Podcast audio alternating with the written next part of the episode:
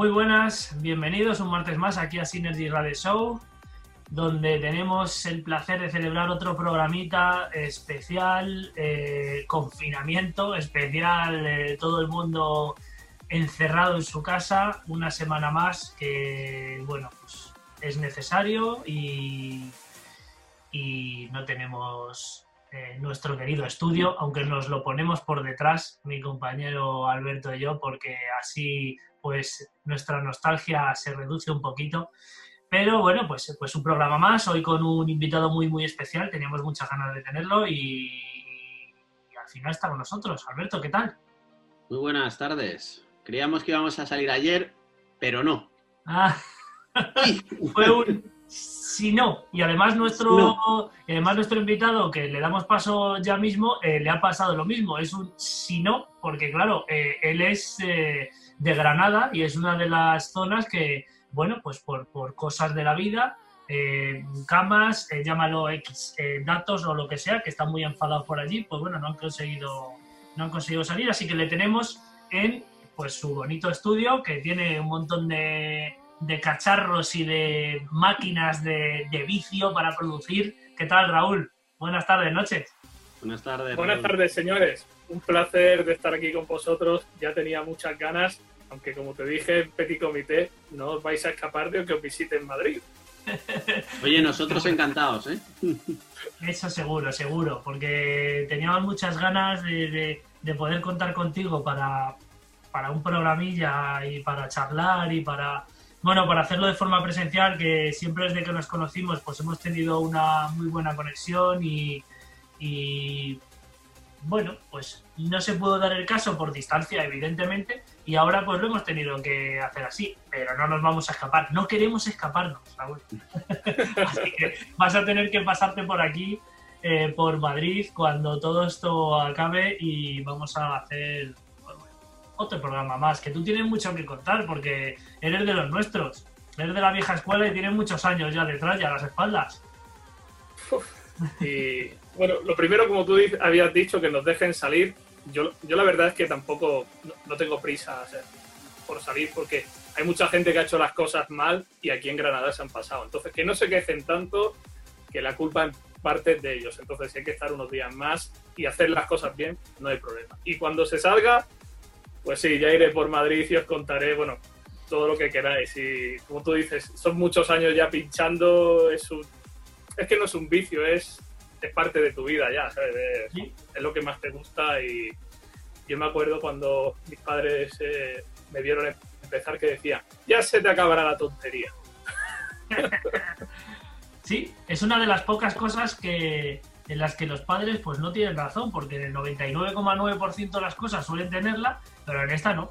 No, no, ya, ya se le irá al niño, si esto es una moda. No, no es una moda. Bueno, hay, mu- hay muchos que han quedado por el camino, otros Sí, no. Eso sí, eso sí. Pero bueno, en nuestros casos, pues no. Bueno, ya que empezamos por, bueno, hilamos con, con esos inicios, eh, eh, ese comentario de tus padres de que ya se te irá la, la manía, la moda. Eh, ¿Cuándo empezó Raúl Mad a coleccionar vinilos y a empezar, bueno, ¿cuándo se hizo un amante de la música electrónica? Pues en casa de mis padres, eh, sabéis que yo soy de hablar mucho, ¿eh? Si veis que me Sí, lío, sí, me tú dale, dale. es una Sí. entrevista. La- la- sí. Yo en casa de mis padres siempre se había escuchado música, ellos son muy, muy fanáticos, lo que pasa que, bueno, pues desde Rolling Stones a Beatles, mucha música española, Radio Futura, eh, dúo dinámico, ¿sabes? Había un- una mezcla de muchas cosas y yo iba escuchando eso. Pero recuerdo el verano del 93, que no se me va a olvidar en la vida, que mis vecinos, que eran algo mayores que yo, me dijeron que, que era un carcamal ya a mi edad. ¿Qué haces escuchando eso de tu tía? Y dice, esta noche sintoniza It's Your Time. ¿Vale? O sea, yo, bueno, pues yo no sé qué coño era Your Time, ¿verdad? Total, que lo puse y flipé. Aquella noche dio la casualidad que, que Tony estaba pinchando lo más duro 3. O sea, que imaginaos. Y, y, guau, es que fue una. Mira, o sea, y es que se me fue. indescriptible. Fue empezar a escuchar y, hasta que en el 98 dejó de hacer el programa, pues estuve mamando, aprendiendo de música, de DJs, siguiendo el estilo, todo. En el 96, ya te digo, tenía 15 años. Empecé a medio salir en, en el pueblo de mi madre, porque mis padres en Granada no me dejaban salir. Y tuve la oportunidad de, de pisar la primera cabina, porque no paraba de incordiarle al DJ, ¿sabes? A, a ver, a ver que, cómo, cómo lo hacía, qué tal, ¿sabes? Y me dejaba poner algunos discos, pero no me, no me enseñó nunca, ¿sabes? Fue... Y, y luego descubrí un año, de, un- sí, en el 96-97 empecé a escuchar programas de radio de aquí de Granada Sí. y descubrí un, un programa local que era pues como un sucedáneo de Leave Your Time, pero a pequeña escala. Ujú. Entonces empecé a tener Local, ¿no? relación con el presentador. Sí, claro, empecé a tener relación con el presentador. Desde aquí le mando un saludo, que es eh, mi, mi buen amigo Robert Martín. Y, y empecé a, a- a hacer programas de radio con él. Me compré mis, mis primeros platos, empecé a comprar vinilos. Esto te estoy hablando finales del 97, primeros del 98. Ujú. Y, y, no, y ya no paré. empecé y no paré. No paraste de tener una con- colección y- y- bastante... Y sí, sí, perdona, y sigo comprando vinilo. Que no, Claro, es que es lo que es lo que ocurre al final, que tu colección nunca deja de, de crecer, Crece. y, y- pero alrededor de, lo hemos comentado un poco de récord, unos 3.500 más o menos. Sí, supongo. Por ahí andará la cosa. ¿Te acuerdas del primero? Eh, es curioso porque el primero que tuve así de música electrónica, por así decirlo, o ligado con, con el mundillo fue un regalo de mis primos que fue el Max Mix 4. Uf, Luego cayó en mis manos. Sí, lo- lo- luego cayó en mis manos otro regalo de ellos que, que ya era más electrónica, que era un DDC del, del sello discográfico Pin Records de Javi Golo de Murcia que eso ya era más máquina valenciana. Y el primero que yo compré con mis manos, es que lo voy a enseñar. Ah, lo tienes ahí a mano, bien, bien, bien, esa, así me gusta. Se- 750 pesetas, sistema 3, chupa. Toma ya. Madre Toma mía, ya. que no tengo el placer de conocerlo. Es, es máquina, Escúchalo. es máquina catalana muy, muy cañerita. Sí. Sí, sí. Bueno, eh, por lo menos te has, te has comprado relacionado con música electrónica porque no todos tienen, eh, pues bueno, no la suerte, pero bueno, no todos se compran el primer vinilo con relación a música electrónica. Hay gente que mira eh, Twin Waves que se compró la parte 2 de Tubular Bells, me parece que fue, ¿no? Que su padre tenía el 1 y bueno, pues ya de ahí pues empezó a hilar y tal y bueno, pues aquí a lo mejor pues eh, o te regalan algún vinilo que dices, bueno, esto es de Boom 2000, eh, Boom Boom 97, Ibiza Mix 96. Algún Eso sí. recopilata de estos. Y claro, es que antes se llamaban los long play y joder, había un montón de Claro. cortes y claro, tenían de todo. De, de esos años, hombre, te digo una cosa. Efectivamente, Mike Oldfield con los Tubular Bells empezaba a meter matices electrónicos. Jean-Michel Jarre, por ejemplo, a tope. ¿sabes? Claro. O sea, no es la electrónica antes- quizás al uso como la conocemos hoy o estos últimos años, pero bueno, sí, ya ahí están. Eso es, eso es. Yo, yo tuve, antes de, de los vinilos, que compré, compraba mucho CD de música electrónica, compraba mucho cassette. eh, bueno, desde lo más duro 4, eh, lo típico, el Internet Mix, los bombazo Mix, locos por el Mix. eh, luego empecé con la saga Thunderdome. Eso es, eso te iba a decir. Yo era de Thunderdome. Era de Thunderdome, Sí, sí. me los compraba. Sí, sí, pues por, por ahí los tengo y, y porque he perdido muchos, pero...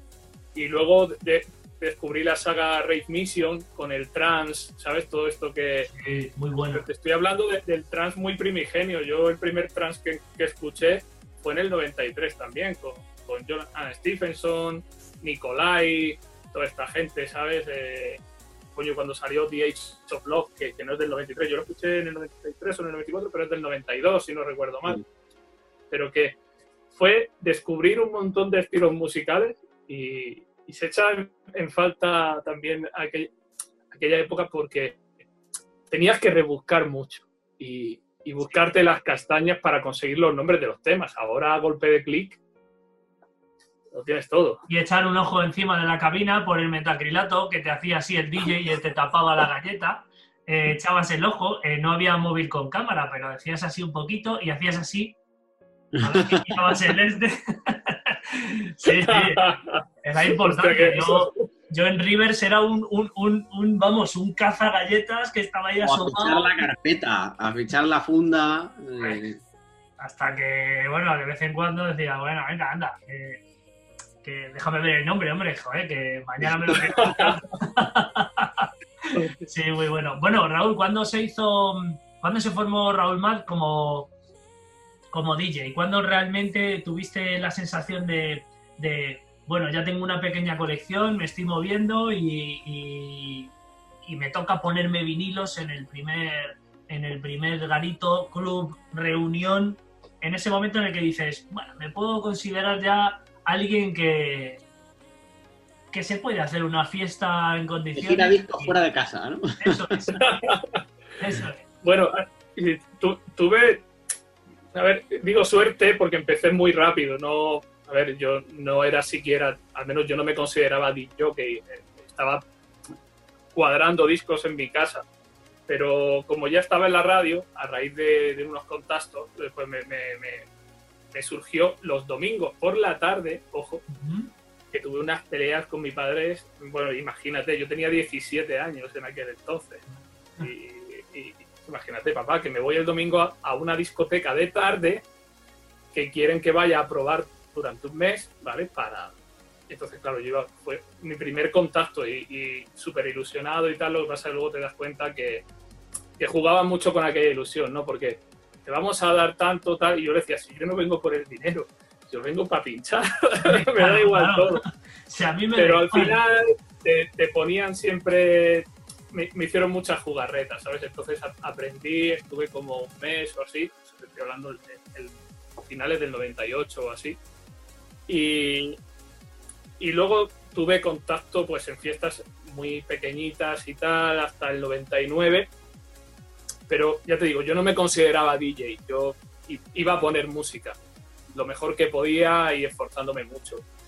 Y luego ya en el 99 ya sí empecé a, a entrar en, en el circuito de fiestas de Granada, eh, pues poniendo mm, progressive, poniendo techno, eh, poniendo algo de techno house en, en aquel momento, aunque yo ven- era muy maquinero, muy, muy trancero, ¿sabes? Pero había que... A mí me gustaba pinchar, siempre me ha gustado hacer bailar a la gente. Y me adaptaba rápido a cualquier sonido y empecé a, a verme aquí en Granada con gente importante de, de Andalucía dentro del, del techno, del house, eh, luego pinchando con DJs internacionales en salas más grandes y fue mm, en un periodo de dos, tres años crecer mucho, crecer mucho y ya sí empezar a, a tener, digamos, esa evolución que te permite llegar a ser DJ, porque empiezas a Ujú. trabajar con el público, a entender un poco, a tener un poquito de psicología, no mucho, porque en ese eran fiestas muy cortadas, pero a ver un poco el funcionamiento, porque poner un disco tras otro, bueno, pues es, es una dinámica, pero a entender todo lo que engloba el ser DJ me llevó un tiempo, claro. No, no, es que eso lleva tiempo. La psicología de pista yo creo que es uno de los temas eh, que tienen, aparte de tener una, una conversación infinita, eh, creo que es algo, eh, no, no sé si es lo más importante de, de un DJ, porque te, te puedes adaptar a un sonido o a otro, pero si eres capaz de, de aplicarle la psicología de pista a cualquier escenario, lo tienes. Eh, Porque- ¿sabes qué pasa? Que en hora punta pincha cualquiera. Claro. Vienes a poner los pelotazos y a tomar por Muy culo. cierto. Sí, sí, sí. Pero el, el- Yo- al final, el, el disjockey residente de una sala que tiene que arrancar la sesión, que tal, que se chupa eh, tres de las seis horas o las seis horas o tal, pasando por todos los estilos, por toda la progresión, animar a que la gente consuma, a que esté a gusto con la música, a que tal. Es la gran asignatura pendiente de muchos. Sí, más en estos tiempos en los que, bueno, pues, ¿qué Bueno, vamos a decir que no sepáis, todos los que nos veis y más los aquí presentes, que, bueno, pues ahora no es que sea más fácil, pero porque tienes mucha tecnología, tienes muchas más variantes, más, eh, más caminos para, para, que tu set sea distinto, sea original, más, más elementos, más máquinas, pero la psicología de pista sigue siendo la misma. Señores, eso no ha cambiado. Es, que mm, si te pones a primera hora a poner todos los pelotazos, el que llega después, que es el una de las... Me gustaría hacer también para futuros eh, las, las grandes frases de la cabina. Una de ellas es, oye, ¿y ahora qué pongo yo después de este? sí, lo, he puesto todo. ¿Y ahora qué hago yo? Es, muy cierto esto que, decís y, estoy con los dos, tanto con, contigo, Víctor, como con Alberto. Yo siempre he sido partidario de las sesiones largas. Yo he sido residente y me he chupado 7, 8, 9 horas solito del tirón. O sea, poniendo de todo. O sea, mi trabajo, y, yo he tenido la suerte de vivir durante años mientras estudiaba y tal, de, ganar dinero pinchando. Y, es, es, un trabajo que es el mejor trabajo del mundo, porque para mí no, no, lo es en realidad, ¿no? Pero tienes que hacerlo bien, tienes que estar pendiente de la gente, desde el primero que entra a la sala hasta el último que se va. Tienes que hacerlo disfrutar, eh, que se evadan de sus problemas, que se rían, que bailen. Ese es el trabajo de un DJ. Y si lo que tú dices es, muy fácil llegar eh, de 2 a, de dos a 3 o de 3 a 5 en el, cuando ya el DJ lleva desde las 11, el residente, como ha dicho Alberto, ahí pensando, y, llegas, te pones tres o cuatro discos, ¿sabes? De los pelotazos, tienes al público y te vas. Hostia, qué cabrón, ¿sabes? que, que no, no, lo desmerezco, pero yo siempre He, abogado por la, figura del DJ residente. De hecho, si os fijáis, los grandes clubs, no solo de España, sino del mundo, han crecido y se han hecho famosos porque han tenido una buena labor de los DJ residentes. Siempre. Sí, antiguamente y, sobre todo más antes que ahora, porque bueno, tampoco ya esas discotecas eh, con continuidad cada fin de semana, pues bueno, cada vez lamentablemente hay menos, pero siempre asocias a DJs con marcas, a, personajes eh, adheridos totalmente a una, a una sala. Eh, es algo que, desde luego tiene todo el sentido del mundo. Eh, Raúl, vamos a seguir con la parte, bueno, más enfocada, ya hemos visto tus inicios, residencias, un poco todo lo que te llevó a, saber pues, cómo mezclar, cómo el primeros, primeros pinitos, pero nos vamos también a la parte de producción, porque en algún momento eh, te dio a esa cabeza incesante de pensar y de todo el rato eh, un tractor ahí continuo con piezas que en la música y dijiste, pues eh, yo creo que quiero que mi música suene desde mi cabeza al ordenador. O sea, quiero que no solamente mezclar, sino quiero crear algo que sea mío. ¿Cuándo llega ese momento? Pues, a ver, yo, siempre matizaré una cosa. No sé dónde llegaré haciendo música. Eh, no, si te digo la verdad, no me importa, porque yo hago música porque me hace feliz. Pero yo nunca, nunca me he considerado productor. De hecho, si, si veis alguna de mis biografías o en algún sitio, yo nunca pongo produce, ¿sabes? Porque yo soy un, producer amateur, yo soy DJ. Eh, es lo que quiero ser, es lo que, lo que soy, lo que me gusta, pero sí es cierto que a finales del 98, primeros del 99, pensé, oye, estaría guay a ver, aprender, ¿no? Pero yo me puse delante de un ordenador solo y me aburría porque no, no he sido de, de videojuegos, no tengo Netflix, no veo series, no veo música, libros, pinchar, hablar con la gente, no me gusta, ¿sabes? Y, me ponía delante de un ordenador con el programa, en aquel, en aquel entonces con Cubase, eh, bueno, bueno, no, Cubase vino, vino después, miento, fue con Fast Tracker.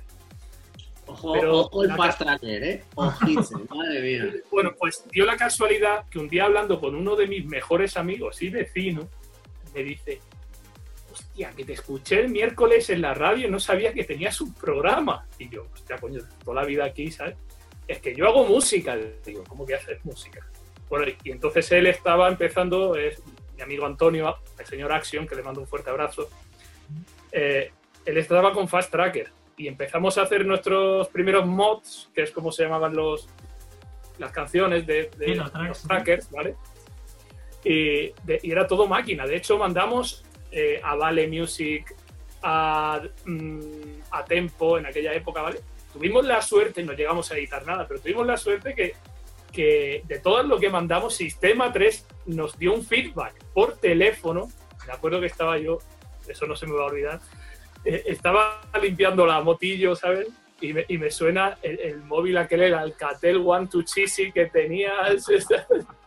Pues, pues hablo del 99, ¿eh?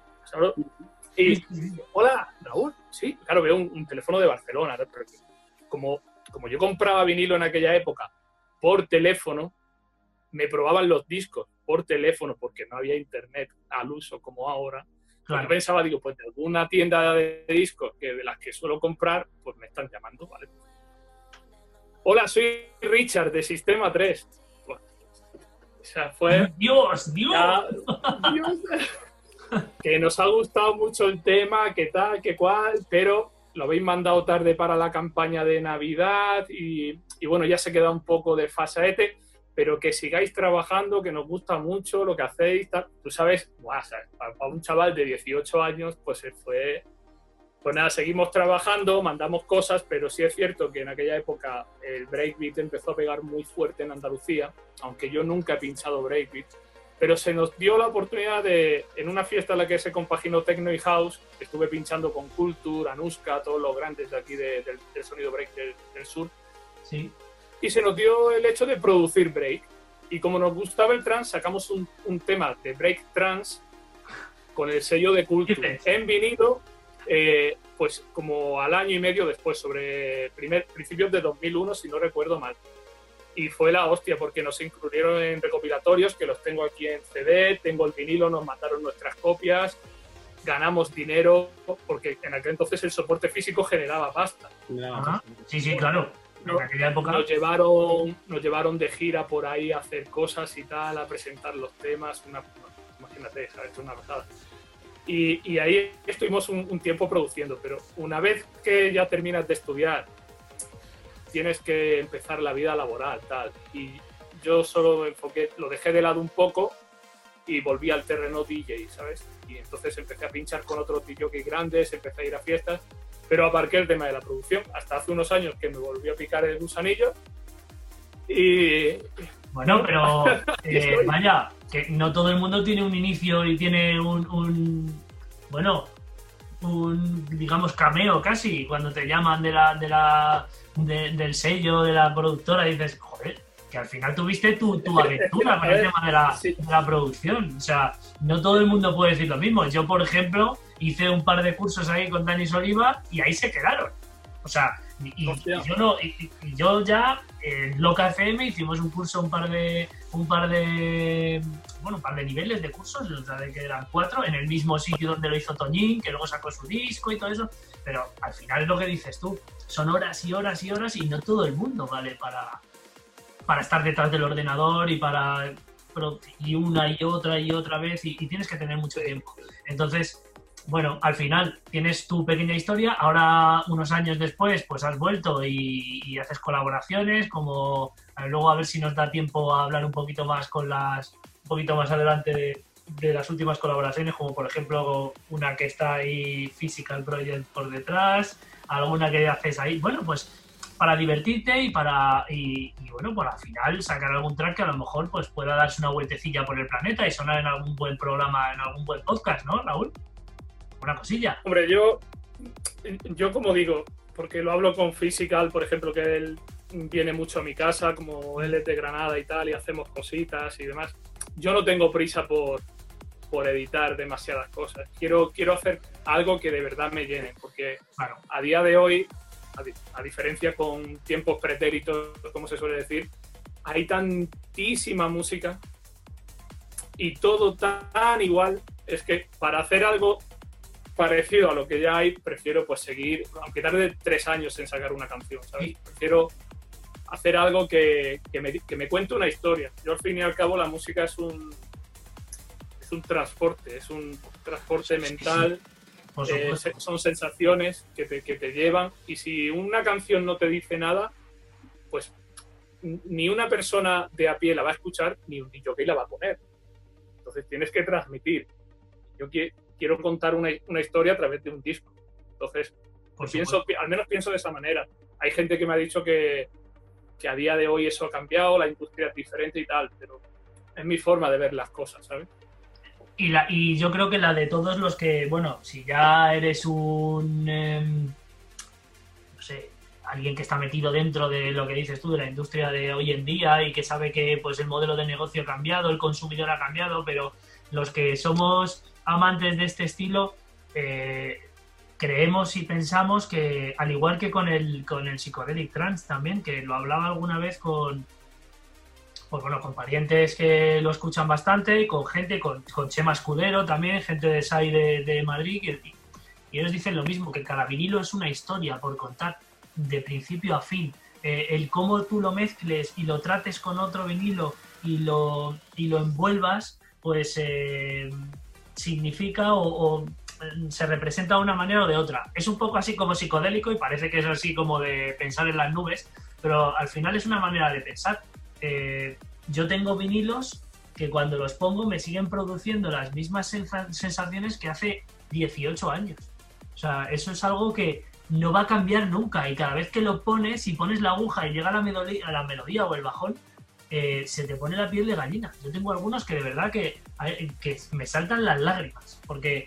Si te ponen el Children of the Demon. Eh, bueno, ese, ese, yo creo que le pegaba a juego.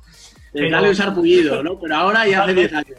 Totalmente, pero, pero tío, es, es increíble lo que puede hacer un vinilo eh, dentro de ti. Entonces, coincido totalmente contigo, son historias y a la hora de producir, pues, eh, pues solo vas a sacar lo que a lo mejor te verdaderamente te tiene al 100%. Eso, eso está clarísimo. Está claro. Bueno, eh, parte de, vamos a tocar la parte del, del, programa de radio, que se entremezcla todo, la producción, ya estabas en un programa de radio, ya hacías cositas. Eh, el podcast que tienes ahora mismo es, no me quiero equivocar, We Are Trans. We are in trans. Estamos en trance. We are in trans. Ah, ¿No, ¿No se ha llamado siempre así o sí? Sí, sí, sí. Eh, bueno, a ver, yo, yo empecé eh, hacer radio con el compañero que os decía, con ¿Sí? Robert, en, en Radio Liberis, que es una radio local de Granada, pero que tenía la mejor colección musical de música electrónica, mejor que los 40 en aquella época y otras emisoras que había aquí en su momento, porque estábamos suscritos a todo el mailing de Blanco y Negro, Max Music, ah. Ginger, Boy Records. Entonces teníamos miles y miles de promo CDs con todo lo que sacaban pues, todos los sellos y que llegaban semanalmente. Entonces tú imagínate, ahí, ahí empecé yo con, con Robert en su programa. Yo era colaborador, colaborador y el programa se llamaba Radical, el sonido de la fiesta. Pero un tiempo después yo arranqué con mi propio programa que era Más Volumen, que he hecho un montón de fiestas en Almería, en Granada, ¿sabes? Con, un montón de DJs. Y, y, ese programa mm, me sirvió de catapulta para saltar a Loca FM. Yo estuve casi cuatro años en Loca FM Granada. Y estaba de locutor, de presentador de todos los eventos y las fiestas, por el rollo de que me gusta darle a... entre que hablo poco, ¿sabes? Y tal, pues... Y, y aparte como DJ, hacía las tres labores con, con la gente de Loca FM. Y paralelamente surgió a crear We Are in Trans para separar más volumen porque era más enfocado al Remember, ¿sabes? Y el We Are lo hice solo para trans. Estoy hablando que hace 12 años ya de esto aproximadamente. Entonces arranqué con el We Are, eh, luego me fui de, de Loca FM porque hubo unos problemas ahí con el tema de que la infraestructura se quedó muy obsoleta, no, no hicieron inversión aquí y como Loca FM a nivel nacional tuvo aquel medio colapso, no sé aquello lo que, lo que pasó, que fue un poco... Pues entonces me ofrecieron arrancar en una emisora muy potente que, que empezó aquí en, en, Granada, que era Diva, Diva Sound Radio, y que aglutinó los mejores DJs de, del panorama electrónico de todos los estilos de Granada y parte de Andalucía. Entonces ahí arranqué también con los dos programas, con, más volumen y, el We Are. Y We Are in Trans, a su vez, lo llevé a Playtrans, que es donde actualmente sigo, porque ya una vez me fui de la FM, pues me quedé en Playtrans. Y en Playtrans, que eh, llevas cuánto tiempo emitiendo ahí? ¿Desde el principio? No sé. no, desde el principio de Playtrans, pero sí a lo mejor ahora es el noveno aniversario, pues llevaré entre idas y venidas, porque lo he tenido ahí un poco dependiendo del tiempo, pero yo creo que seis años aproximadamente puede ser. Que he estado entre unas cosas y otras en, en Playtrans. Y siempre he hecho el formato igual, locutado, siempre locutado. Presentación de temas, apostar por DJs y productores que no se conocen, que es algo que siempre me ha gustado. Gente que hace buena música y no tiene esa oportunidad de ser conocido, oye, pues yo le pongo, si, si el tema es bueno, yo lo pongo, ¿sabes? Claro. Y siempre he hecho la primera hora locutada y la segunda con sesión de DJ invitado. Hombre, eso es, es, un formato parecido al que tenemos nosotros aquí y sobre todo la idea también es muy parecida, por eso coincidimos en tanto, eh, porque la música es música, da igual quién la produzca da igual cuántos años lleve en la escena y da igual los millones de euros que tenga en su cuenta. Si haces un temazo y vives eh, en un barrio normal y tienes un coche normal y no vas todos los fines de semana a la discoteca porque no tienes una residencia, hay que ponerlo porque es un temazo. Y además hay que decir, pues mira, enhorabuena a este chico que a lo mejor no tiene las posibilidades que tienen otros, ni el estudio que tienen otros, y ha sacado esta pedazo de joya. Entonces, bueno, mm, esto es mm, tan claro como el agua y me parece genial que tengas esa forma de pensar y además alguien con tanta... Si es que al final tienes muchísimo que contar, mucha experiencia en radio, eh, tu parte de producción, parte de DJ. Eh, vamos, estás ahí tan tranquilote, pero tienes una historia larga eh, que contar, Raúl. Has tenido muchas batallas, tío. Bueno, y luego después llega, después de toda esta vorágine, eh, años de a lo mejor de parón, menos, más, más actividad, menos actividad. Eh, luego llega Sunrise. El capítulo de Sunrise, esas bonitas fiestas, esos eventos que al final eh, reúnen a una serie de, personas, amigos sobre todo, amantes del sonido trans, que año tras año pues se juntan en una localización y, y se hinchan a escuchar musicón, a, charlar y a... Bueno, yo llevo solo dos ediciones, me parece que son ¿cuántas? ¿Cinco? ¿O cinco? Cinco. Eso es, si no, no me quería equivocar. Eh, pero vamos, eh, me encantaría haber estado en las cinco, porque claro, he visto anteriores localizaciones como aquella de la playa y me pareció increíble, o sea, genial. Otras casas, lugares donde se celebra ¿Cómo nace esta idea de, Sunrise? Eh, supongo que al principio a lo mejor hasta en tu casa empezó. Sí, yo es que, como bien has dicho al iniciar el programa, yo soy una persona que es 24 horas inventando, ¿sabes? Yo me, voy a la cama y como tenga algo en la cabeza, hasta que no lo hago, no paro, ¿sabes? Soy... Entonces, yo en, a bueno, a finales de los 90 ya empecé a hacer raves, ¿vale? Aquí en Granada raves ilegales. ¿vale? tiene que ser no ilegal. se escucha nadie. si, no es ilegal, no es rave. Y, entonces se ponía de todo. Se, hacía, se ponía house, se ponía techno, se ponía trance, se ponía máquina. Había una amalgama de DJs ahí mezclado. Eso era una locura, ¿vale? Una, una vorágine increíble. Pero claro, sabes que empieza, empezamos 7 u 8 personas, se va agregando gente, aquello empezó a crecer y hacíamos cosas ya con un montón de gente en mitad del bosque y tal. Pero llegó un momento que siempre va pasando, pues la gente va, creciendo, tiene una serie de responsabilidades y al final, eh, por unas cosas o por otras, dejas de hacer. Y siempre he tenido esa historia de, de hacer algo de trans, solo de trans, ¿sabes? Y se me ocurre montar en 2012 o 2013, aquí en mi casa, en el, es una casa medio grande y tengo eh, todo lo que es la zona de la cochera, pues lo convertí como una especie de salón de invierno, ¿vale? Y ahí junté, monté el equipo y vino gente de varias partes de España un fin de semana. Fue el germen, no, no, no se llamó Sunrise ni nada, fue una locura mía de juntar ahí a la gente. Sí, sí. Y vino pues eh, Atmospheric desde Barcelona, John Field desde Madrid, vinieron varios más desde Madrid, vino Iñaki desde el País Vasco, eh, ¿quién más vino? O sea, eh, Clipper desde Jaén. Nos juntamos ahí una serie de, de, gente, ¿sabes? Durante tres días de Una serie de enfermos musicales. Sí, eso fue tres días de, de, meter. Alex David vino de Madrid también. ¿Quién más vino? Sé que por ahí están las fotos, ¿sabes? Y, y, y de ahí ya acabamos la fiesta y empecé con el rum rum, ¿sabes? La máquina. de no parar, no parar. y digo, esto tengo que hacer como cuando se hacían las raves de antes, que, que yo organizaba, pero detrás. Y un día así hablando con, con Alberto Portillo, con Atmospheric, te digo, oye, sí, tenemos que montar, hay que hacer algo, tal y cual. Y entonces, dándole vueltas, se me ocurrió el nombre de Sunrise, por el tema del amanecer, tal, de pinchar hasta el amanecer, de ver, ¿sabes? Y, y le dije, tenemos que montar este año algo, pero no, no surgió. Hasta 2015, que, que empecé a buscar sitios recónditos en playas de Granada hablando con ellos, oye, lo vamos a hacer en la playa, para ver amanecer en la playa. Y todo el mundo me decía, pero estás loco, que no te van a dar los permisos, porque eso es ilegal, ¿cómo vas a montar una fiesta en la playa para...?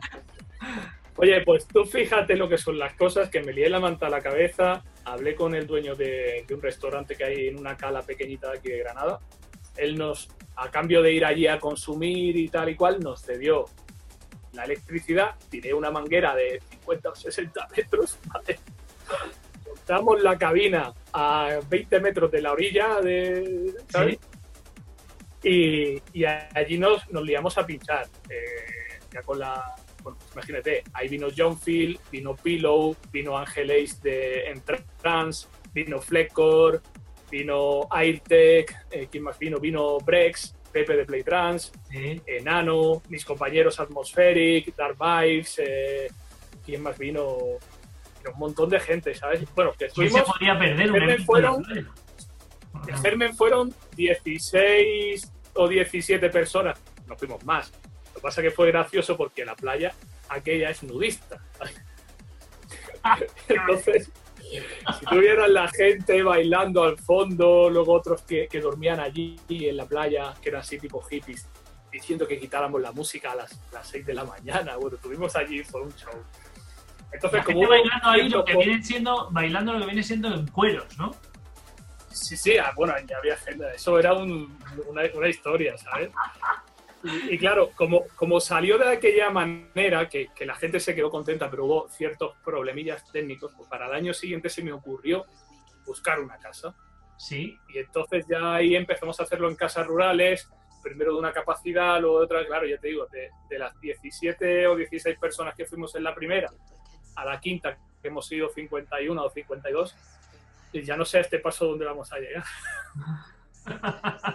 yo, se lo digo a mis compañeros, ¿sabes? Porque yo soy, yo soy la cabeza visible, el inventor, todo lo que quieras de la Sunrise, pero eh, soy el que más aporto porque también, ya te digo que soy una persona que no para de hacer cosas, pero no me olvido de la gente que está conmigo, que son Atmospheric, que, que es eh, Jesús, que es Tomás y que es Clipper, en la medida de lo posible ellos aportan también, están ahí, son los miembros de, de la Sunrise, pero es, cierto que es algo que, como tú bien has dicho al principio, empezó como algo y, y, fíjate dónde hemos llegado.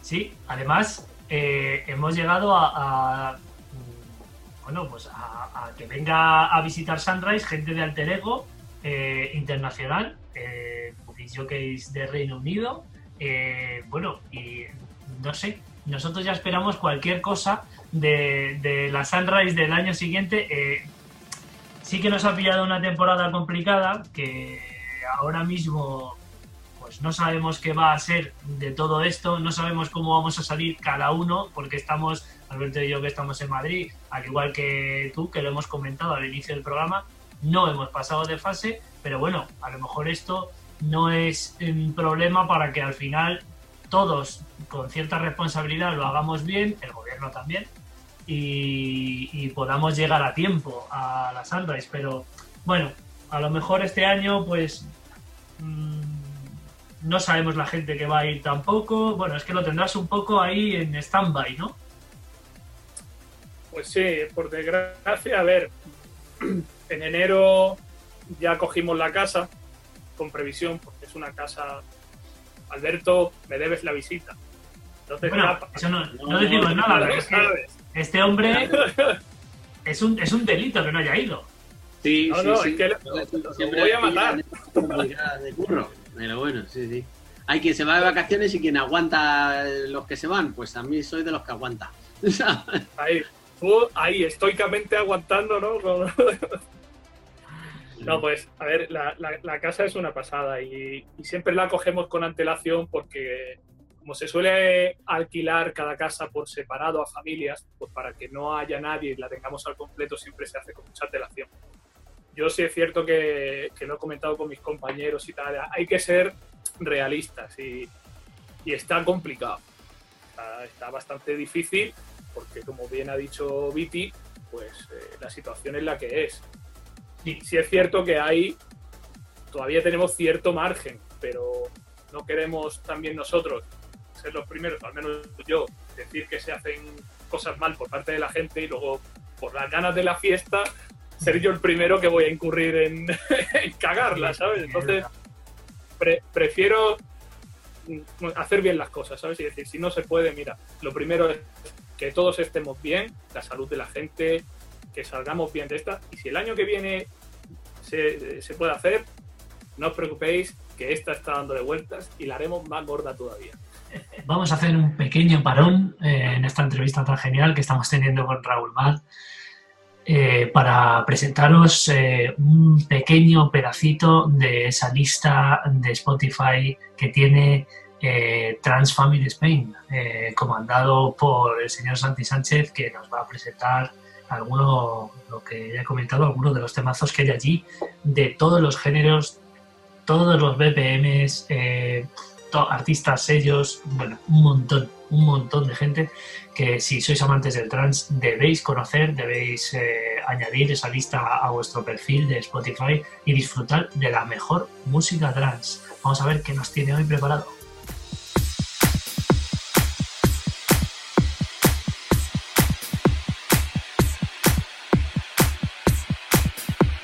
¿Qué tal amigos de Cine y Radio Show?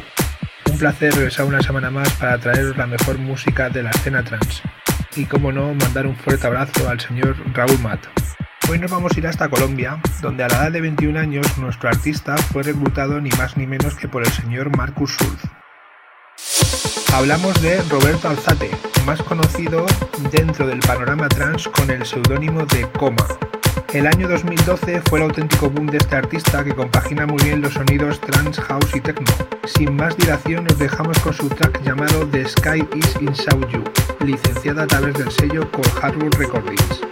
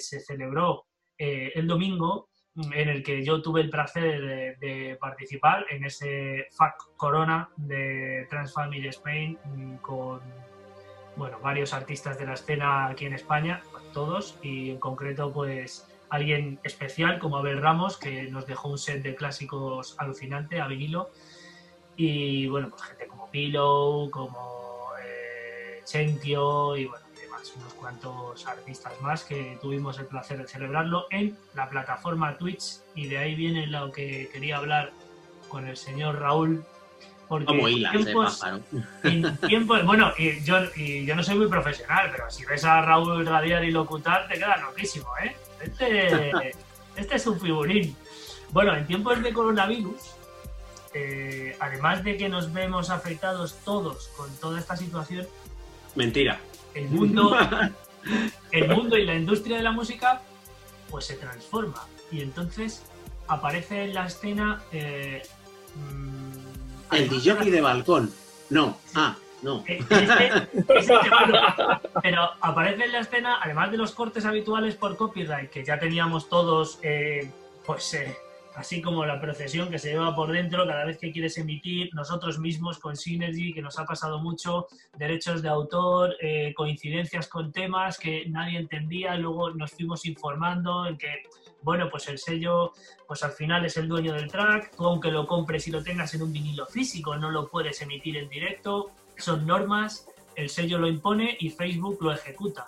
Pero entra en escena Twitch, esa gran red de gamers en la que eh, todo el mundo del DJ ha irrumpido y ha llamado a la, bueno, no ha llamado a la puerta, ha entrado sin llamar directamente, nos hemos metido todos allí y es algo que quería comentar contigo, Raúl. No sé si en estos últimos días eh, has visto, has entrado o has tenido tiempo, pero eh, hay cientos de miles de streamings y en la escena trans eh, ha habido una aluvión de altas, de cuentas, de todos famosos, todos gente, bueno, de jockeys de, de, de primer nivel.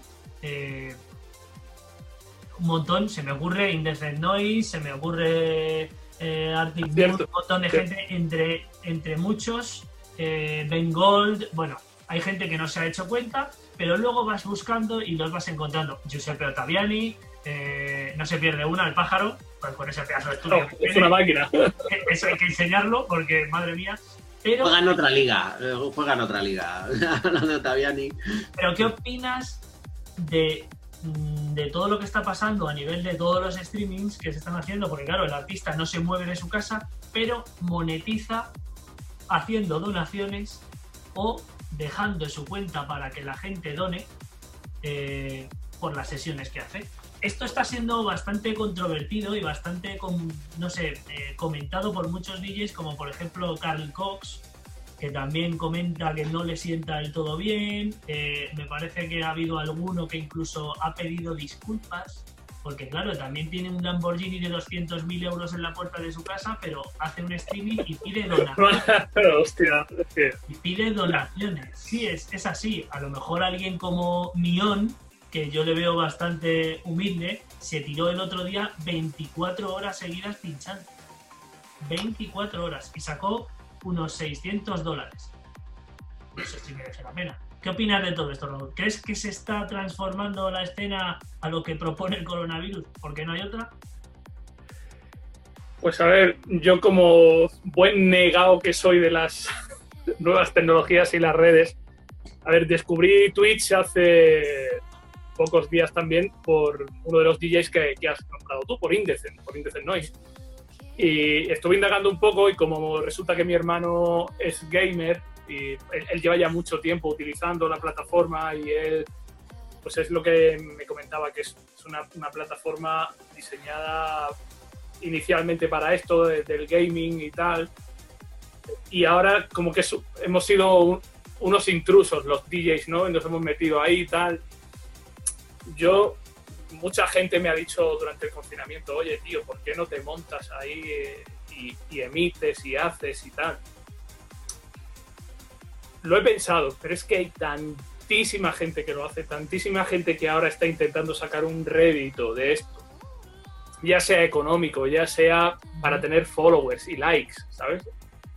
Y a mí, sinceramente, la verdad es que me, me da igual los followers, los likes y la pasta. En- en- porque yo, como decía antes, la música a mí me lo da todo. O sea, eh, el tema de ganar o sacar 500 pavos o 100 pavos o lo que sea, no sé, aunque sea para donarlos, creo que hay vías mejores de hacer las cosas, al menos creo bueno. porque Pero hablo de donación eh, como tal, porque Twitch, como funciona, es mm, que tú te puedes suscribir, tienes una cuenta. Esto yo creo que Alberto también controla más, porque seguro que conoce Twitch antes que yo. Yo he hecho. Desde yo- 2007 lo conozco y se fundó en 2006. Por eso, O sea eh, que- yo lo he descubierto hace un par de años y lo tenía ahí suelto. También descubrí que algunos pioneros se pusieron a, a- a pinchar allí. Pero vamos, funciona por suscripciones, con coins de estas que, bueno, es dinero de Twitch que tú utilizas para suscribirte una cuenta y hasta ahí, pues está bien, porque bueno, es dinero que entra por Twitch y luego pues tú te llevas algo, ¿no? Pero pues bueno, por todo el tema de los, de los tutoriales de gaming. Pero eh, lo que ocurre es que eh, los artistas están poniendo en sus capas de agua, en sus marcas con OBS, una cuenta Claro. para que la gente done por fuera de Twitch y que el dinero se lo Ah, lleve limpio. Es- Esa es la historia, por eso digo, Un- estos están Una pensando, rample, lo que viene siendo un urge. se están- un- muy buena esa, muy buena esa.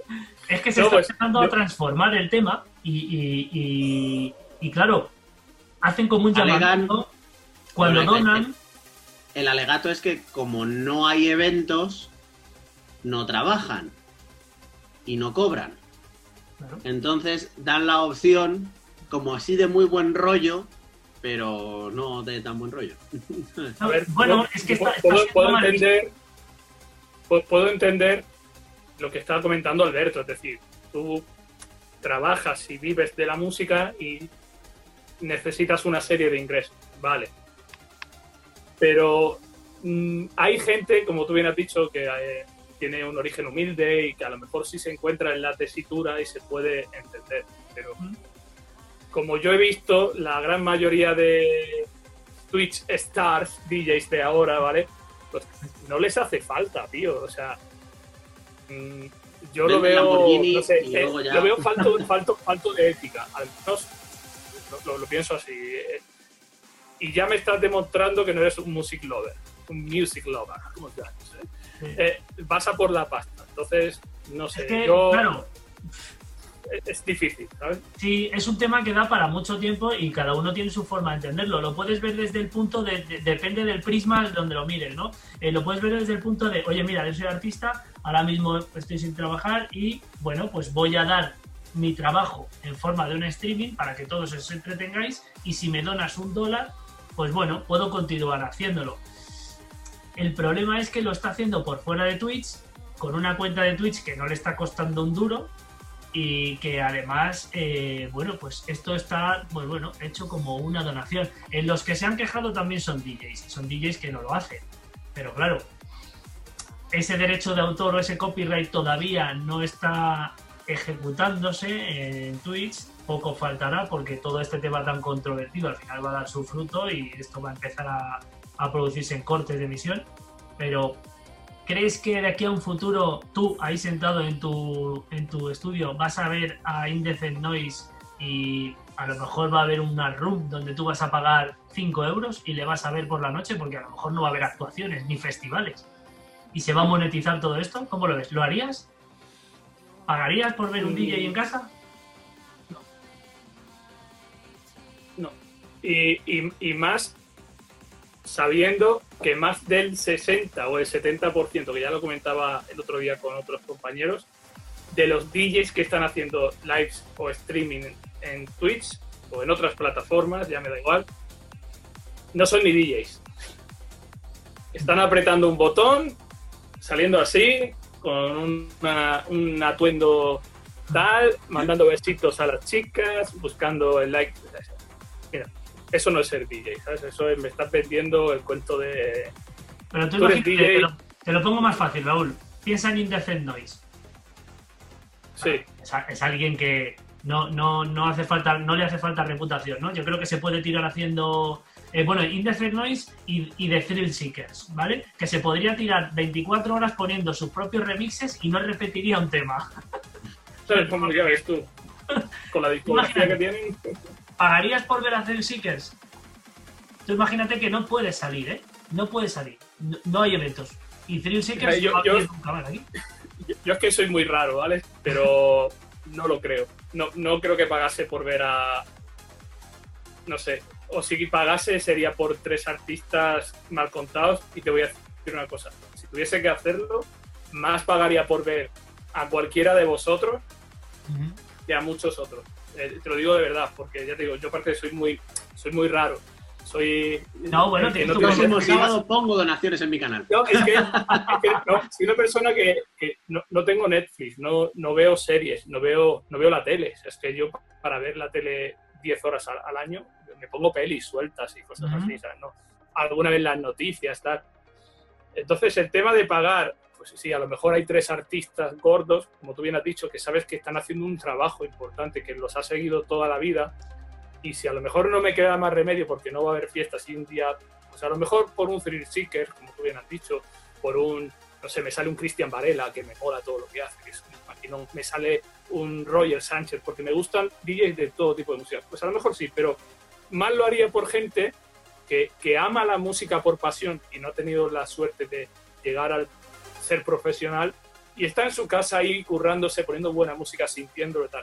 Más pagaría yo por gente así, te lo digo de verdad, ¿eh? si tuviese que Oye, hacer. pues es una forma de pensar y además apostar por el producto interior bruto, pues oye, eh, al final es algo que probablemente nos ayudará a todos porque no sabemos la situación a- a- hacia dónde nos va a llevar y por eso mm, eh, me gusta haceros esa, bueno, me gusta hacerme yo la pregunta y haceroslo a vosotros porque no sé, a lo mejor llegado a este punto, lo mismo hasta te tienes que ir al cine también y pagar por verlo en tu casa, porque el Ya lo estreno... haces, pero si ya Sí. lo haces. Sí, pero el estreno que vas al cine y esa película de norteamericana que va a salir tipo, pues no sé, las películas de Marvel, eh, la próxima de Matrix, por ejemplo, la vas a tener que ver en tu casa porque a lo mejor no puedes ir al cine. Un poco más adelante, no digo ahora que a lo mejor saldremos, pero imaginaos que luego hay otra hecatombe por lo que sea y al final pasa esto. Cogemos madera.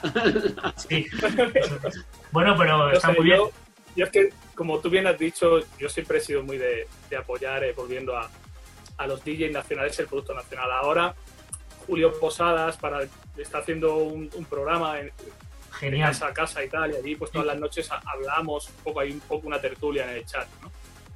Y he conocido al hermano de uno de los grandes DJs, sino de los más grandes de la escena house, no solo nacional, sino a, nivel mundial, que es César de Melero. César de He Melero. conocido a su hermano, a, Chi- a Chito de Melero, ¿vale? Que tiene, es otro profesional como lo que un pino y sabe muchísimo de música y coincidíamos en esto. Si aquí entre nosotros no apoyamos todo lo que haga el, el DJ nacional o el productor nacional, como se hace en otros países, ¿dónde, dónde vamos a llegar? Eso es como si entramos ahora después en, en- en lo de la escena, en hablar un poquito de la escena trans. Sí, sí. Si no, yo prefiero, como te decía, en mi programa de radio, ¿por qué pongo canciones de, de chavales que no se conocen pero creo que están haciendo buena música? Porque hay que apoyar. Si no, el, el No, que no, está no. arriba ya está arriba, ya, ya ha llegado. Sí, y en estos, en estos últimos cuatro o cinco minutitos que nos quedan, sí, nos queda esa última parte de, de- de la escena, de bueno, de en qué momento estamos, que No eran tres horas. sí, bueno, ahora viene la hora de, algo, ¿no? ahora viene la hora de tu set, que eh, Claro. estamos esperando a, a que nada, nos- el polvo No, no pincho. no Hablamos pincho, a, a rajar, a rajar todo el rato. bueno, hablar, hablar.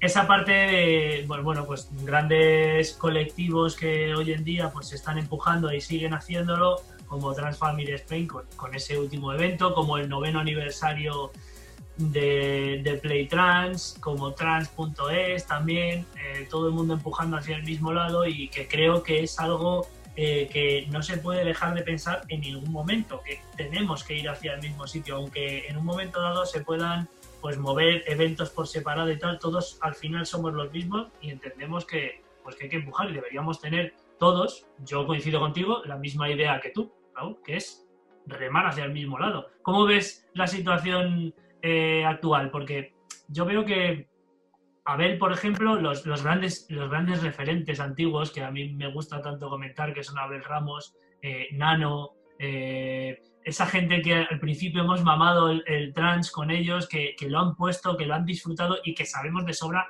que les flipa. Pero, bueno, están en el mercado y saben que les demanda otro tipo de sonido, pero parece que están otra vez tocando en los streamings de Abel. Lo está enfocando muchísimo el hard trance al, al trance que ponía antes de cuando producía, yo que sé, el Coral Strings, eh, la etapa de Pulsar, o Nano con todos los indirectos en Instagram que hace un programa especial de vocal trance. Eh, ¿Crees que se mueve otra vez? Eh, ¿Que hay un ápice, un poquito? Yo creo que, muy a mi pesar, es algo más puntual, sobre todo por la situación en la que vivimos, porque si echas la vista atrás, no puede ser que haya colectivos o programas de radio o gente que se implique tanto como sois vosotros, que hagáis eventos, eh, que colectivos como Entrance en su momento, Harmony, eh, Escape, como Play Trans, que, que, se hagan fiestas, que se hagan cosas y vayan 50 personas. O sea, ah. es que eso, pues por eso no, yo veo ahora que hay mucha gente con el trans, hostia, el trans. Vale. que hay parece como que, no sé, me da la impresión, dices, Que sí, pero no. Sí, sí, pero luego no va. Ahora yo, yo, veo, yo veo a Nano, wow, tío, o sea, e, estoy encantadísimo de, todo lo que hace. Te puede gustar más o menos, pero Nano es un referente como la copa de un pino a nivel nacional durante muchos años. Eh, Abel, lo mismo, pero, pero sí es cierto que yo creo que una vez que todo esto pase y ellos vuelvan a su que hacer diario de sus bolos y de sus victorias, pues volverán a, su rollo. Y, lo entiendo, o sea, no, no, se le puede reprochar nada, demasiado que están haciendo todo lo que hacen y chapó por ellos. Pero yo también doy ese chapó pues, por gente como vosotros, que tenéis vuestro programa, por gente como Pepe de Play Trans, que, que está ahí, lleva muchos años haciendo hincapié, con, por gente como la de los colectivos que he nombrado, y no se merecen que se líen la manta a la cabeza, tío, y haya 50 personas en una sala cuando traen grandes DJs, o aunque vayan DJs nacionales, tío. No puede ser la gente en las redes sociales quejándose día tras día de que no hay trans y luego se hacen fiestas y van 50 personas. Coño, vosotros lo sabéis, que este año en la Sunrise ha habido más gente, el año pasado, perdón, que en algunas fiestas trans de Madrid y, con, y con DJs de renombre. A mí eso me duele. Pero también es cierto que hemos llegado a este punto, y no me, no me extiendo más, porque tampoco hay unión. No hay unión entre los colectivos, le pese a quien le pese, porque lo he visto durante muchos años. Yo he ido a fiestas de todos los colectivos. Y ves que unos sí iban a la fiesta de los otros, los otros no van. Si no te apoyas, tío, al final, si la escena ya es pequeña de por sí, muere. Y en ese punto estamos, que, la mantenemos cinco, como dice aquel. Sí, sí, sí, no, está, está claro, está claro. Y, nosotros desde aquí pues siempre hemos eh, abogado por, por la unión, por, por esos eventillos que hacíamos y que intentaremos seguir haciendo, en el que nos juntamos todos los que, bueno, eh, la temporalidad de seis o siete horas nos deje para pinchar, pero luego al final el objetivo, eh, claro, es una reunión y que todos los que puedan que vayan y sí, la verdad es que sí. Te comentaba el tema de Abel y de Nano, pero porque, bueno, pues ahora se ha asociado, se, va asociando con, con, Dimension, por ejemplo, con Borja para hacer temillas de, trans y bueno, parece que, parece que se mueve, que le gusta un poco y que no le importa que a lo mejor eh, tenga menos venta que, que, todo lo que saca. Entonces, bueno, siempre es lo que dices tú, te da la sensación, pero al final vuelves al mismo punto porque vas a hacer algún evento y, y la gente no responde como te gustaría. Pero bueno, esperamos que todo esto, eh, de un modo u otro, vaya mejor, o si no, que todos los que estamos en el mismo barco sigamos remando hacia adelante, que al final, de una manera o de otra, pues bueno, seguiremos disfrutando de este, de este género, Raúl. Al final, a los que estamos aquí nos hace falta muy poquito para ser felices, musicalmente hablando, ¿a que sí? ¿Cómo, cómo lo sabes? No, totalmente de acuerdo. Bueno, al final te juntas, disfrutas de la música, de, los amigos. Eso es. ¿Y qué hay mejor que eso? Eso es. Sí. Vamos a mm, tener un pequeño panocillo antes del set de Raúl para eh, que su tocayo, el señor Raúl Cremona, pues nos ponga ese clásico del trans que nos tiene preparado con su sección Golden Trans, donde eh, al igual que Rubén, pues cada martes nos enseña un poquito de la historia de este género que tanto nos gusta y pues con cada tema, eh, como siempre decimos, eh, supera al anterior y su selección musical y su historia, pues bueno, dicen mucho de, de cada track que lo pone. Así que vamos con ello. Muy buenas noches, Synergy Radio Show. Hola Viti, hola Alberto V. Mandar un saludo también que anda con vosotros el señor Raúl Matt, eh, creador del Sunrise Transmitting. Un saludito también para él. Y aquí estamos, Golden Trans especial confinamiento. Y esta semana, pues bueno, nos vamos a Holanda, un país en el cual he estado pinchando en diferentes ocasiones. Tengo grandes amigos por allí también. Y con este señor, pues también he compartido cabina. De hecho, estuvo en uno de los últimos aniversarios de Bachata Techno Factory. Él es Marco V, o como dicen en Holanda, Marco Fey, y nos retrotraemos al año 2001. Este disco lo he puesto infinidad de veces. El track es Simulated, muchos lo conoceréis, por supuestísimo, y una de sus mejores producciones. En aquel entonces su compañero de estudio Benjamin Bates también sacaba cosas en solitario. Y bueno, en el 2001 sacaron este hit, pedazo de hit, que además años después eh, pinchamos también en un bootleg, en un rollo más TTT, lo que se llamó Tribal Tech Trance. Y que bueno, que vamos a escucharlo. Vamos a recordar aquel año 2001 con este Simulated. Así que vamos allá a escuchar el track. Esto es Marco V, Simulated, año 2001, IDT.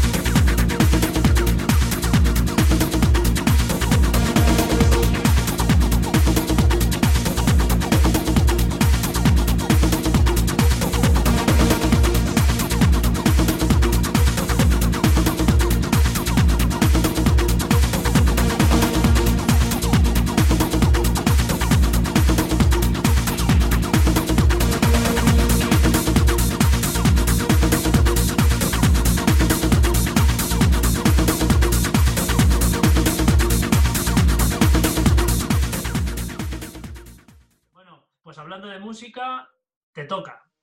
Vamos a tener que eh, lanzarte ahí a, tu sala del vicio para que nos enseñes esa parte del estudio que no vemos ahora mismo, eh, que sabemos que vas bien armado de vinilos, eh, que tienes una buena colección. No sé qué vas a poner, como siempre dices tú, vas a ir tirando del carro a ver qué sale y seguro que será una sesión increíble. Así que, bueno, te faltamos para, para la cabina y luego volvemos para despedirnos. ¿Vale? Perfecto. Bueno, este, este lo, voy a enseñar porque lo he encontrado. ¿vale? Ah, sí. No lo voy a poner, pero este es el primer vinilo que saqué de Break Trance. Ya, ya. subiré por ahí el audio para que lo escuchéis, ¿vale? Bueno, bueno, bueno. Y, bueno, pues espero que os guste lo que, lo que voy a sacar, a ver qué, qué me encuentro por aquí. Bueno, vamos a ello. Vamos.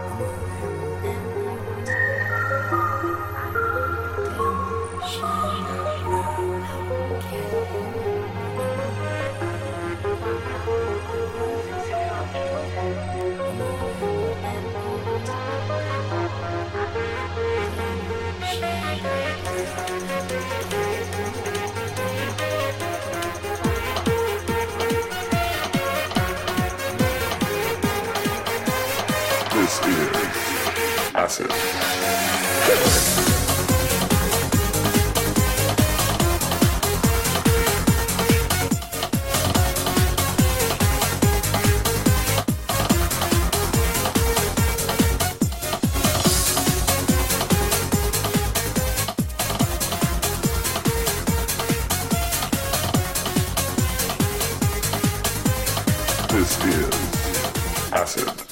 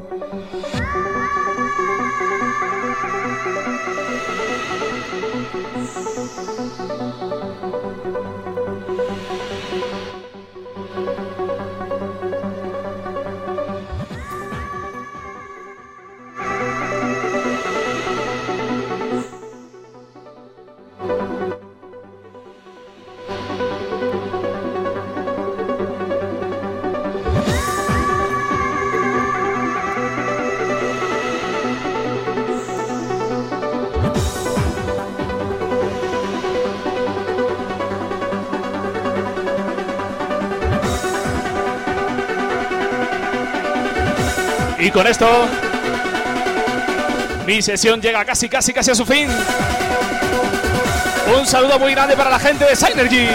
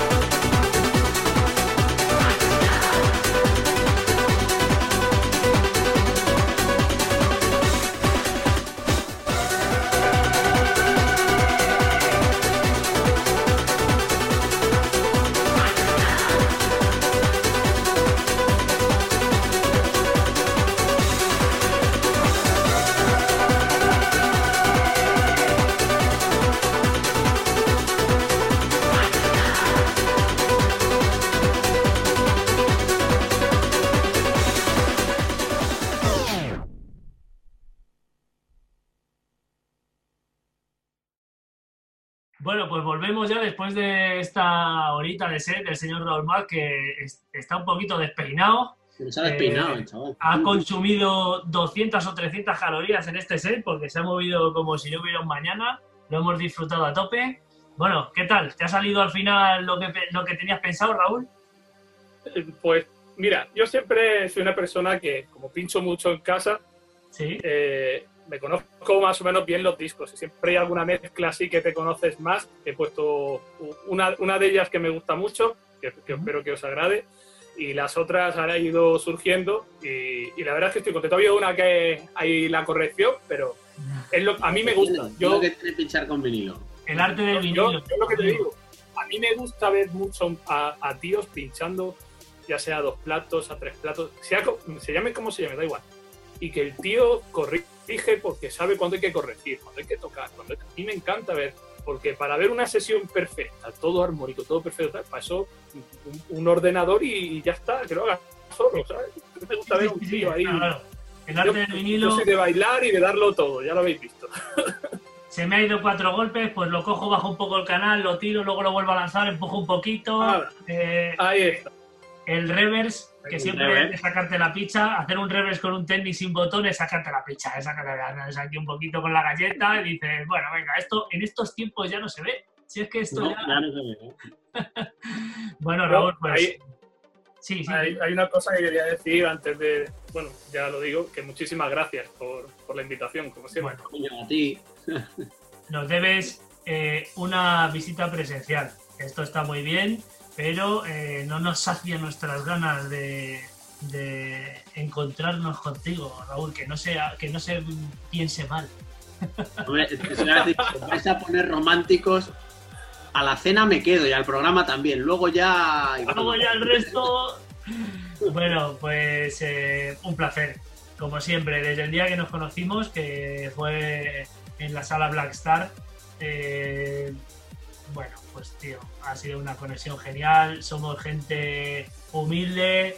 eh, pensamos 24 horas en el tema de la música y es que esto pues tiene que eh, estas reuniones siempre tienen que salir bien, no pueden salir mal esto. Somos enfermos musicales del vinilo, tenemos casi los mismos lustros, que ya tenemos más años que el hilo negro y estas Pues cosas... soy el más joven de los tres, no me lo puedo creer. ¿Eres el más joven de los tres? sí, seguro. Bueno, Raulete, el tío ha hecho un pacto con el diablo, pero no sé los que tiene, ¿eh? no, no lo podemos decir. Yo tengo Por los 28. años que ha comentado antes, más que yo. Te- Tengo 39 y Es unos meses. Y, y es el abuelete, Raúl, pero bueno, yo le, le- me saco un año solo, así que. Pero es un tío que se conserva, ¿eh? En Granada, nota- es en el ambiente de ahí. Se nota a los que vivís con poco estrés. ¿Eh? ¿Eh? Bueno. Ah, No sabes no, no sabes lo que estoy diciendo. Si quieres, otro día hacemos entrevista de trabajo. eso daría Yo- para largo y Yo creo, yo creo, perdonad, yo creo que soy de los pocos que casi no quiere que pase el confinamiento para no volver al estrés de antes. A mí me pasa lo mismo. Sí, La sí. putada es que sigo currando, para bien, que de eso no me puedo quejar, pero joder, qué época. Bueno, Me, lo- puedo imaginar, me lo puedo imaginar. Ánimo. Eh, terminamos capítulo de hoy. eh, lo dicho, un placer tenerte con nosotros, Raúl. Eh, esperamos que dentro de poquito, pues bueno, podamos arrancar el estudio, te vengas, nos juntemos. Esperamos que venga, que podamos celebrar Sunrise. Bueno, vamos a ver cómo va todo y cómo funcionamos eh, al día. Pues bueno, hoy lo hemos cumplido, nos hemos divertido y, y bueno, esperamos que también todos los que nos habéis visto, los que nos veréis en días posteriores, pues, eh, bueno, pues, eh, hayáis disfrutado con esta entrevista y con este pedazo de artista que es el señor Juan. Y bueno, nos vemos. El loco le vamos a llamar a partir de ahora. Pero loco.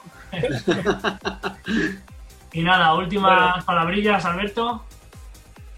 Bueno, desear a todo el mundo mucho ánimo, que la verdad que ha sido un placer tenerte por aquí, que hayamos acortado esos kilómetros que nos separan por, por unas horitas y, disfrutar de, la, compañía, de la música y de la experiencia, que siempre es una gozada.